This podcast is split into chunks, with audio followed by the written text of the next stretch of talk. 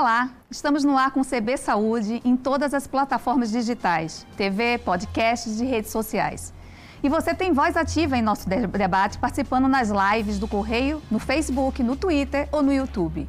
Lembrando que o programa é uma realização do Correio Brasiliense e da TV Brasília. Eu sou Cibele Negromonte e aqui comigo está o cardiologista Vladimir de Freitas. Ele é PhD pela Unicamp e diretor médico da clínica Biocárdios. Bem-vindo, doutor. Muito obrigado, bem-vindo. Como vai? É, Tudo ótimo. Eu queria começar conversando com o senhor sobre é, a Covid-19, a Sim, relação claro. da Covid-19 e o coração. Que a gente tem visto, né, que antes todo mundo achava que a, a Covid era uma doença respiratória e hoje a gente vê que é um, uma, uma, doença muito mais sistêmica e que tem Sim. afetado muito o coração. Como é que é essa relação, doutor? É, é importante você ter colocado isso, porque a Covid, embora seja uma doença que tem uma manifestação é, muito expressiva do ponto de vista pulmonar, quando você olha a sua face mais terrível, que é a mortalidade, ela ocorre mais nos pacientes cardiopatas, né? Então, você ter uma noção apenas, assim, 10% da, de todas as mortes por Covid ocorrem em pacientes com doenças cardiovasculares prévias enquanto que apenas 6,3% naqueles pacientes com doença pulmonar. Então, outro dado importante é o seguinte: até mesmo em pacientes com câncer, a mortalidade por Covid é menor do que na mortalidade por doenças cardiovasculares, né? dos pacientes com doenças cardiovasculares que tenham Covid. Né? Então, é, eu costumo dizer o seguinte, que o Covid-19, que é a doença do SARS-CoV-2, né, que é o vírus, ela entra pelo pulmão, se manifesta pelo pulmão, mas a mortalidade dela se dá mais entre os pacientes cardiopatas. E já se pode saber o porquê isso acontece? É, é, é interessante essa sua pergunta, porque a, a explicação para isso ocorre em três níveis, né? Tanto no nível molecular, quanto no nível clínico, quanto no nível epidemiológico. No nível molecular, esse vírus ele tem uma característica bem específica ele se liga numa molécula é, que está na superfície de diversas células, principalmente nas células do sistema cardíaco. Então, esse vírus ele entra pelo pulmão, mas para ele entrar dentro da célula, ele se liga numa molécula que é muito importante do ponto de vista cardíaco. Então, essa é a base molecular de toda essa relação. Essa molécula, só para você ter uma noção, essa molécula ela tem um, um nome, chama enzima conversora do angitocinogênio 2. A gente abrevia ela como ACE2. Essa molécula está bem distribuída, tanto na superfície interna dos vasos, é por isso que leva a tanta trombose. É isso aí, interessante. Ela está muito localizada nos rins, existem vários pacientes que evoluem com insuficiência renal por conta do Covid ela está muito localizada na superfície do pulmão, principalmente numa célula bem específica chamada alvéolo tipo 2. Tá? Ela está localizada também no sistema nervoso central. A gente sabe que é, algumas alterações de memória, algumas alterações de fadiga mental podem estar relacionadas a isso. E aí você consegue entender por que, que essa doença embora ela penetre pelo pulmão, ela ataca tantos órgãos ao mesmo tempo. Porque é uma característica biológica do vírus. Ela se liga nessa molécula e essa molécula tem distribuição em todo o organismo. E ela pode dar problema para quem também não, nunca teve problema cardiovascular? Sim. É, o nível de complicação diminui, lógico, né? Mas essa, o Covid-19, ao se ligar com essa molécula, é, embora seja uma molécula muito importante do ponto de vista cardíaco, essa molécula também é importante para o sistema imunológico. Então, por exemplo, ao se ligar nessa molécula, você ativa o sistema imunológico e aí todos os órgãos são afetados. Eu, eu costumo usar a seguinte analogia para poder explicar para os pacientes isso. Essa molécula, ela, a, o vírus, ela se liga nessa molécula, essa molécula funciona mais ou menos como uma porta corta-fogo, dessas que você tem nos edifícios. Essa molécula, ela impede que a inflamação se espalhe por todo o organismo. Acontece que o vírus deixa aberta todas as portas corta-fogo. Então, ao ser infectado numa célula, ela transmite essa inflamação, né? Ilustrativamente a gente está chamando de fogo, né? Ela transmite para todas as células, porque as células perdem a sua capacidade de combater aquela inflamação. Então, é, isso explica porque esse vírus ele é, de uma família de vírus que já teve outras infecções uhum. antes. É, né? e, e, isso já, já houve, porque tem a, a, a, o sistema SARS, né? O SARS, né? A MERS, que, que são. Já, já, davam problemas cardíacos. Que já davam problemas cardíacos, mas não na magnitude do SARS-CoV. Por conta dessa característica biológica, bastante técnico isso, mas essa característica explica a mortalidade elevada, as grandes manifestações cardíacas, né? E, de maneira interessante também, viu, Sibeli, é o seguinte: como à medida que a gente envelhece, a gente tem mais propensão à doença cardíaca, é por isso que os idosos morrem mais por Covid. Hum, interessante isso. É. E uma coisa que, assim, eh, a gente sabe que boa parte da população tem pressão alta e que está relacionado a problemas cardiovasculares, né? É, é um fator de risco uma, um, um hipertenso, um paciente hipertenso? É, verdade. Assim, só para procurar um pouco mais de precisão, lá atrás, há um ano atrás, quando a gente começou a enfrentar essa pandemia, os primeiros relatos já diziam que essa doença ela matava mais, ela tinha maior mortalidade entre os cardiopatas. Mas ainda não estava muito claro que, o que, que isso queria dizer, cardiopata. Aí, recentemente, um estudo na Inglaterra, eles separaram três grupos de doentes. Só doentes internados, ou seja, os doentes mais graves. Os, os indivíduos que já tinham doença cardiovascular pré-existente, né? Os indivíduos com infarto, com insuficiência cardíaca, que é uma doença do músculo cardíaco, indivíduos com arritmias cardíacas, num grupo. No outro grupo, os hipertensos, os diabéticos, os obesos e o tabagista. E no outro grupo, os indivíduos que não tinham nada. O que, que é que eles observaram nesse, nesse estudo?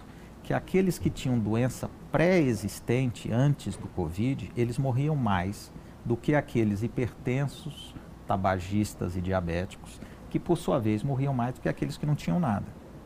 Então parece que existe uma gradação de mortalidade com essa doença. Ela comete mais quem, infelizmente, já tem uma doença cardíaca. Esse, esse grupo é o grupo que a gente tem que estar mais atento numa possível infecção por Covid. O grupo de menor, de risco intermediário, os hipertensos e diabéticos. E o grupo de menor mortalidade, aquele que sem doença. É lógico que isso em termos epidemiológicos, né? em uhum. termos estatísticos. É, eu, eu, eu vi, a gente publicou uma matéria um tempo atrás em que tinha um personagem que era um, um senhor na faixa dos 50 anos que teve Covid, nunca tinha tido nenhum tipo de problema antes, né? Ele foi internado, acho que foi entubado, se não me engano, tal, mas se recuperou totalmente, voltou para casa e cerca de 30 dias depois ele teve um problema cardíaco. E os médicos acharam que a relação estava com a Covid. Isso é possível de acontecer? É possível. De, mesmo depois que as pessoas acham que estão curadas e há essa relação? É. Assim, foi bom você ter tocado nesse assunto, porque são duas coisas, né? É, existe o acometimento cardíaco na fase aguda da doença, né? Quando a pessoa, principalmente nas formas mais graves, quando a pessoa está internada, isso é um tipo de acometimento.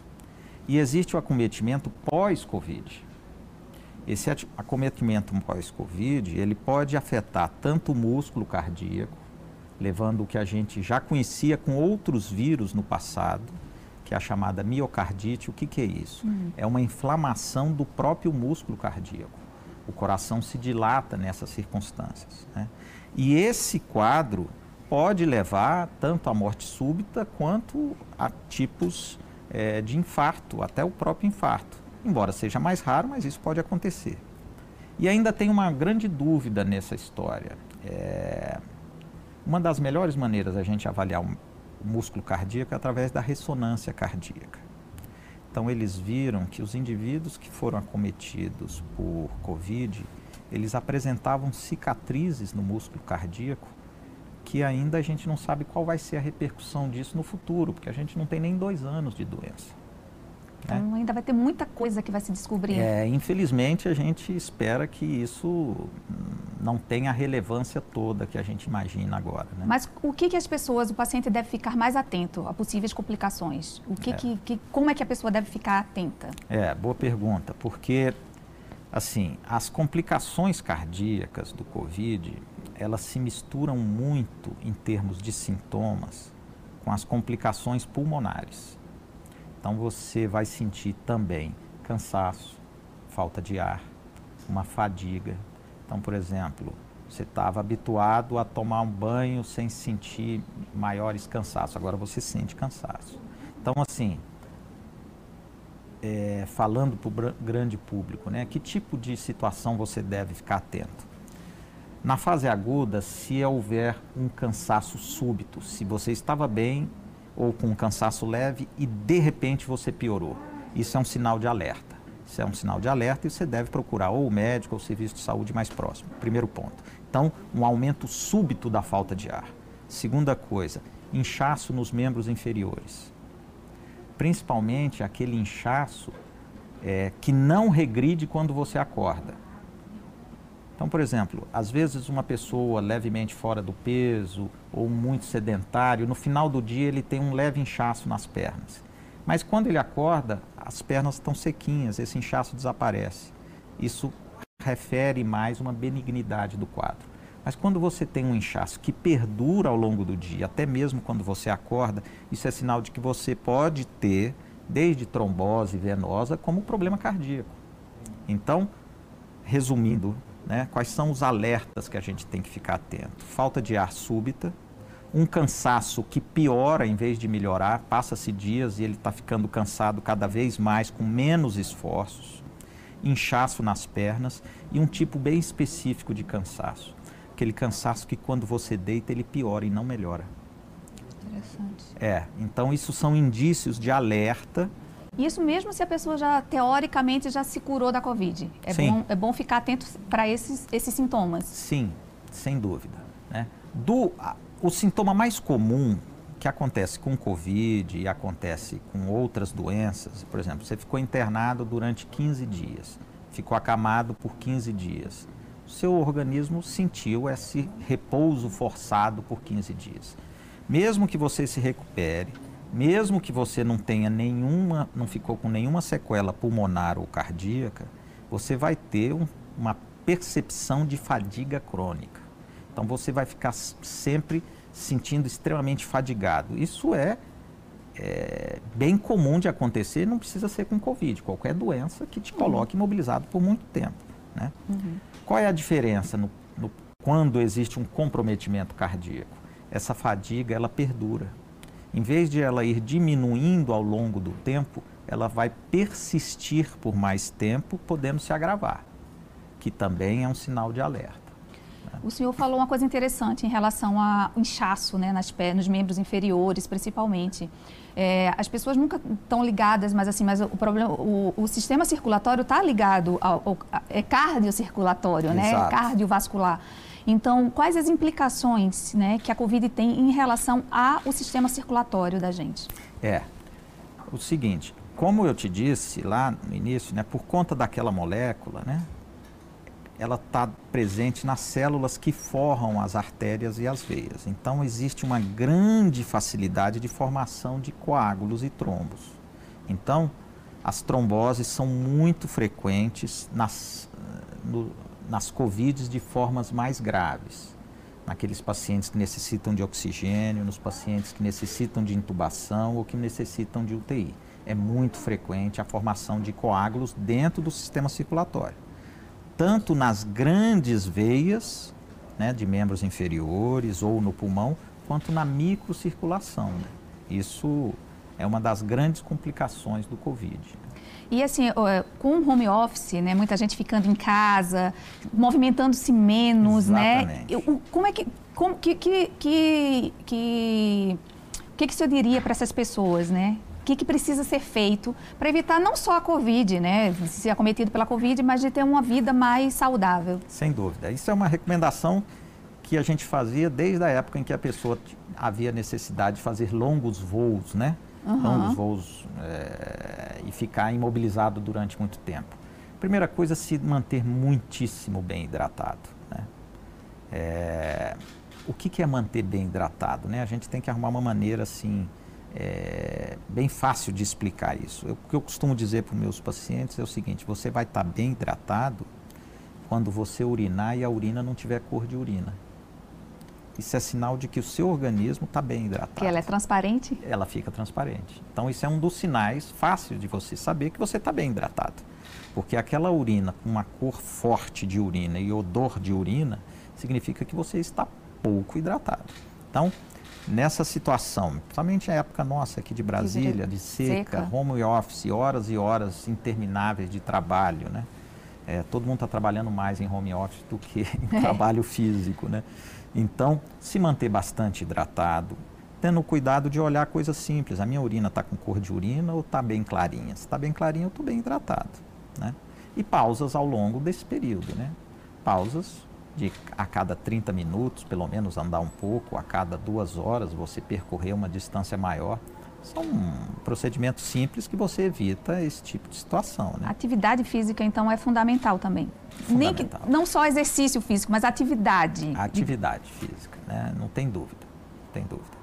É, à medida que a gente envelhece, a gente vai perdendo massa muscular. E isso é um dos fatores que vai te dar mais independência quando a gente estiver bem velhinho. Você precisar abaixar para pegar um sapato, pegar uma mala no armário, subir uma escada, você precisa de músculo para isso. Se você não tem, você vai sentir dificuldade. Independentemente da Covid-19, né, as doenças cardiovasculares são as que mais matam hoje no, no, no, mundo, né? Sim. No Brasil, pelo que eu estava vendo pela Sociedade Brasileira de, de Cardiologia, a cada 90 segundos morre alguém com problema cardíaco, cardiovascular.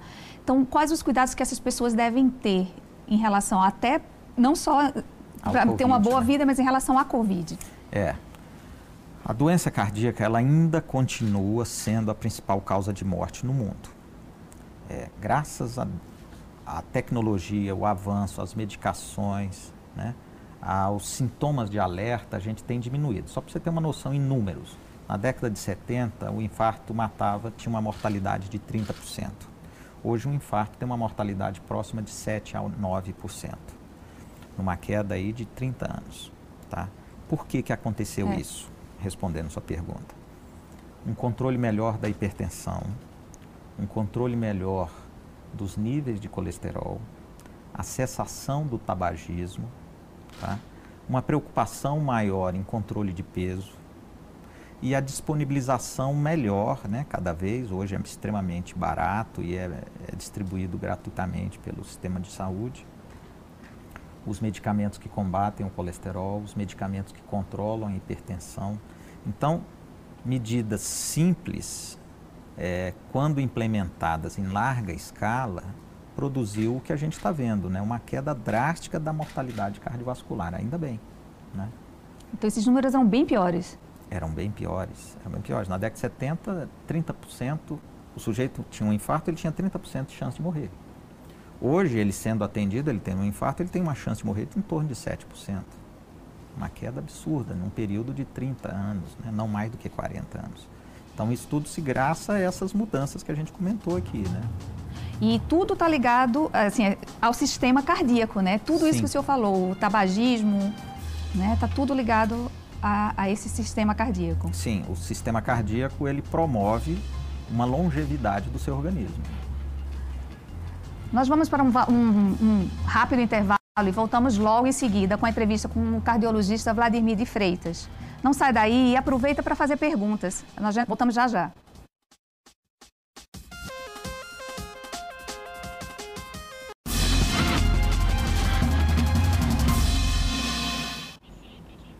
A gente está de volta com o segundo bloco do CB Saúde, que hoje recebe o cardiologista Vladimir de Freitas. Doutor Vladimir, é, muito se difundiu e muita polêmica surgiu em relação ao chamado kit Covid, né? Que especialistas já dizem no mundo inteiro que ele não tem nenhuma eficácia, nem em termos de prevenção, nem em termos de tratamento. Exato. E que muitas pessoas mesmo assim usaram. Isso tem algum, teve alguma consequência cardíaca também? Porque a gente já sabe que houve problemas de fígado. Muita gente teve problema de sobrecarga de fígado. Há também problemas cardíacos? Sim. É, realmente assim, é, o famoso kit Covid, né? Que ele incluía lá atrás é, a hidroxicloroquina, a ivermectina, a azitromicina, né? E os anticoagulantes, tá? É, o que eles viram nos estudos é que, principalmente em relação à hidroxicloroquina, aqueles indivíduos que usaram mais, eles tinham 15% de chance maior de morte cardíaca do que quem não usou. Então, não tem como a gente ter dados específicos, mas se você imagina que um grande número de indivíduos usou essa droga de maneira indiscriminada, você pode supor com razoável certeza de que, com certeza, algumas mortes ocorreram de, pelo uso indevido e principalmente em altas doses, como se preconizava lá no início da pandemia do uso da hidroxicloroquina, né? Então, se dentro de um estudo super é, controlado, selecionado dentro de hospitais houve morte, imagina numa população tomando de maneira indiscriminada. Né? Isso Sim. serve também para o, de, de aquela outra droga que as pessoas usavam, que é para... Para coagulação? Não, para... Azitromicina? Isso. E ivermectina. Ivermectina. É. A azitromicina também. Foram estudos brasileiros feitos aqui no Brasil de alta qualidade. Mostraram que não tem nenhuma melhora em termos de mortalidade, principalmente não mostrou melhora nos indivíduos mais graves, né? naqueles indivíduos internados em hospital. Não mostrou nenhuma melhora. É, a ivermectina da mesma forma. Né? Não mostrou até agora nenhum benefício. Então não justifica o uso indiscriminado disso. Pelo contrário, né? Muito pelo contrário, né? E um outro detalhe que é, ficou muito na, na evidência a questão da hidroxicloroquina, mas um que a gente via muito no consultório era o uso indiscriminado dos anticoagulantes. Né? Que também em estudos muito bem feitos, estudos feitos aqui no Brasil de alta qualidade, mostrou que não tem o menor sentido o uso do anticoagulante nesses, mesmo nos indivíduos muito graves, indivíduos hospitalizados que requereram o uso de oxigênio e que tiveram em UTI. Então, o uso de anticoagulante nesse grupo não se mostrou benéfico. Eu todo dia no consultório recebia paciente, porque tem uma taxa no sangue chamada dedímero, que indica que talvez você tenha uma, um, um problema de trombos no, nas suas veias. Mas isso é uma das hipóteses daquele número do exame de sangue. E se usava muito isso para poder indicar os anticoagulantes. Então, todo dia chegava alguém assim: olha, eu estou usando anticoagulante porque meu dedímero está alto. Olha, não faz sentido você usar isso. Muito pelo contrário, você está correndo um risco de ter sangramento. Então, é, essas evidências vêm surgindo é, do final do ano para cá, mas mesmo assim o uso indiscriminado promoveu o uso excessivo e inapropriado dessas medicamentos, desses mas, medicamentos. Mas é reversível isso? Assim, as pessoas que tomaram muito a hidroxicloroquina, é, é reversível esses problemas que aparecem aí? Sim, sim. Né? É, especificamente em relação à hidroxicloroquina e especificamente em relação ao problema cardíaco, ela aumenta a mortalidade promovendo um tipo de arritmia. Quando você interrompe o medicamento, essa arritmia desaparece. Né? É, no uso de anticoagulantes também. Qual é o problema? Seria um sangramento. Você interrompendo o uso de anticoagulantes, o sangramento desaparece. Então é reversível, sim, o uso disso. Né? A grande questão é quantos usaram de maneira indiscriminada e quantos puderam ter problemas com isso. Né? Isso a gente não tem como saber. E qual o acompanhamento? A pessoa que teve Covid, né, é, curou-se, teoricamente, é, mas ela tem problemas cardio, cardiorrespiratórios. Quais os cuidados que ela deve tomar a partir de agora? Sim. O, o Covid longo, ele apresenta várias manifestações, né? algumas que a gente já conhece e outras que a gente não conhece. Né? É, dentre as manifestações que a gente conhece do Covid longo são as taquicardias por exemplo, é, principalmente uma síndrome que a gente chama de hipotensão postural, né? Você levanta, você sente o coração aumentando a sua frequência, a sua taquicardia, uma sensação de que vai desmaiar ou que vai é, ter uma sensação de cabeça leve. Isso é uma das consequências do pós-Covid, que a gente já conhece. E o outro tipo de consequência é quando ele inflama as membranas do coração, né? A pericardite, às vezes, mesmo você tendo saído da fase aguda, a pericardite, que é essa inflamação da membrana do coração, ela demora muito tempo para ser é, resolvida. Então, esses cuidados você deverá ter após o Covid, caso você tenha manifestações de cansaço, de falta de ar, principalmente naquelas situações que a gente conversou, né? Uhum. Um cansaço que piora ao longo do tempo em vez de regredir. Uhum. Né? Isso é muito comum. Mas a, a, a, consulta frequente a um cardiologista é importante, mesmo pós. pós Sim, se você tem sintomas, né? Vamos supor, a gente tem que colocar assim, de maneira ampla, sim. Né? Uhum. Agora, um indivíduo jovem, sem nenhum fator de risco, que se recuperou de maneira plena e que está se sentindo sem nenhuma repercussão, nem do ponto de vista físico, nem do ponto de vista é, de exercício, esse indivíduo provavelmente passou bem. Né?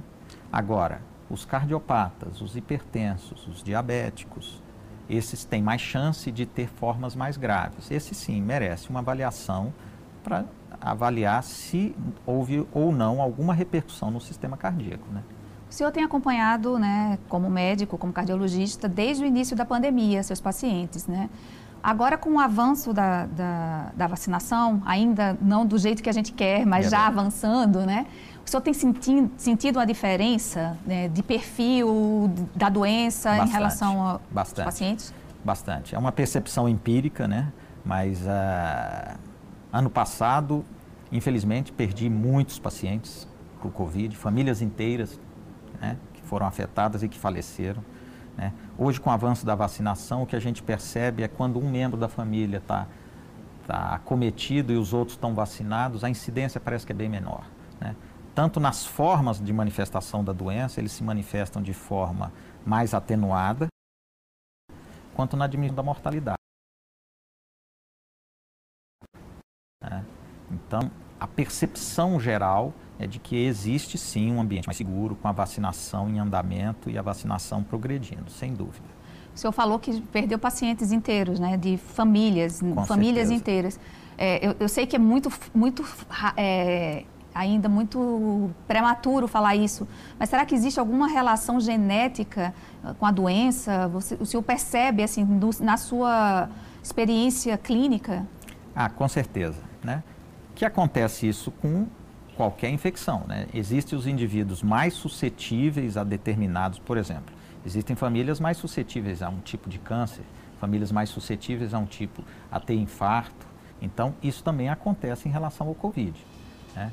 Provavelmente há, sim, é, uma suscetibilidade individual que, mesmo indivíduo ígido, ele leva à morte por conta do Covid. Né? Com certeza, isso a gente ainda vai descobrir isso. Queria agradecer sua participação, doutor Vladimir. Foi muito bom agradeço. e muito esclarecedor essa nossa muito conversa. Obrigado. O CB Saúde fica por aqui. Obrigada pela companhia de vocês e até a próxima.